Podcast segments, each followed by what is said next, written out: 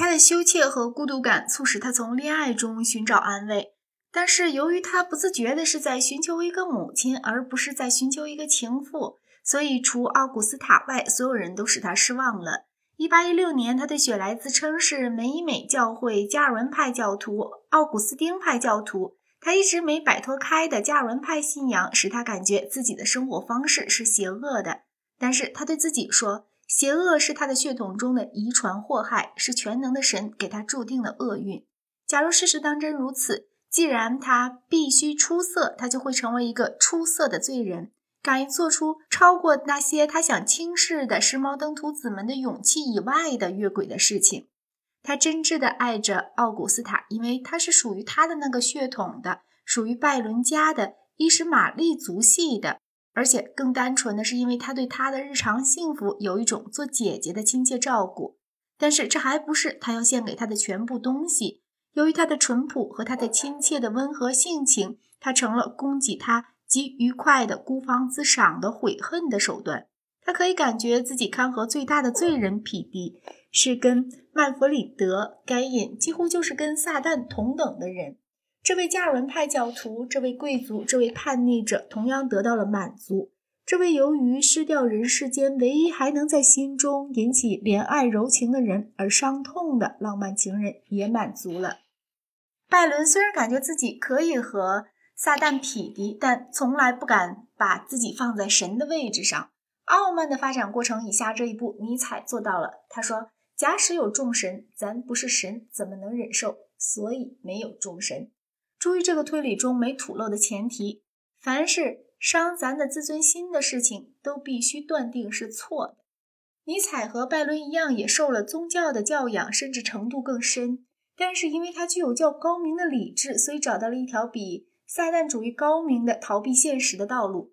不过，尼采对拜伦始终是非常同情的。他讲，悲剧就在于，如果我们在情感和理智中有严格的求真方法，我们便无法相信宗教和形而上学里的教条。但是另一方面，通过人性的发展，我们已经变得十分娇弱敏感的痛苦，需要一种最高的拯救和安慰的手段。由此便产生人会认为他所认识的真理而流血致死的危险。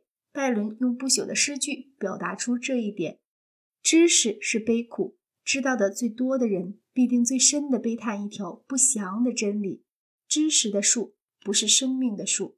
有的时候，拜伦也偶尔比较接近尼采的观点，但是一般说，拜伦的伦理见解和他的实际行动相反，始终是严格传统式的。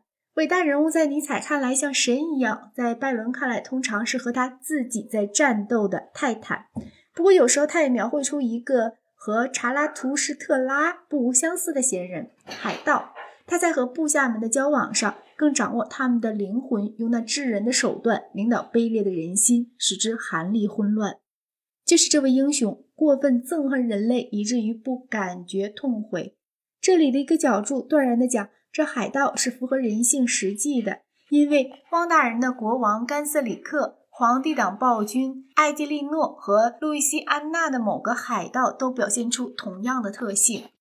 拜伦搜寻英雄，并不是非限于东地中海各国和中世纪不可，因为给拿破仑加上一件浪漫主义的外衣是不难的。拿破仑对19世纪时欧洲人的想象的影响深极了。克劳泽维茨、斯当达尔、海涅、费希特和尼采的思想，意大利爱国者的行动，都受到了他的精神感召。他的阴魂在整个时代昂首阔步。这唯一强大的可以起而反抗工业主义和商业贸易的力量，对和平论与经营商店倾注一阵嘲笑。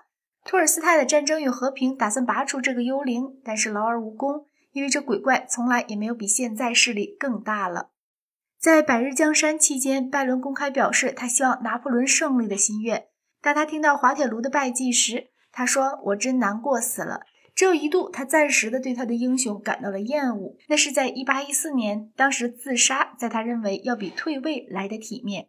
那时候，他从华盛顿的美德寻求安慰，但是拿破仑从埃尔巴岛一回来，这种努力就不再需要了。当拜伦死的时候，在法国许多报纸上讲，本世纪的两个伟大人物拿破仑和拜伦几乎同时去世了。卡莱尔在当时认为拜伦是欧洲最高尚的人士，感觉他好像丧失了一个弟兄。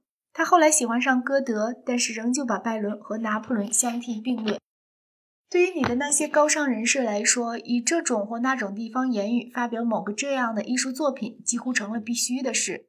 因为正当的讲，除了说这是你在跟恶魔堂堂正正开始交战以前同他的争论外，还是什么呢？你的拜伦用诗和散文及大量其他的东西发表了他的乔治勋爵的悲伤。你的波拿巴特以惊人的大气派上演了他的歌剧《拿破仑的悲伤》，配的音乐是大炮齐鸣和满世界的杀人叫喊。他的舞台照明就是漫天大火，他的韵律和宣叙调就是列成战阵的军事的步伐声和陷落中的城市的声响。的确，再往后三章，卡莱尔发出断然的号令：合起你的拜伦，打开你的歌德。但是拜伦是渗在他血脉里的，而歌德始终是一个智取。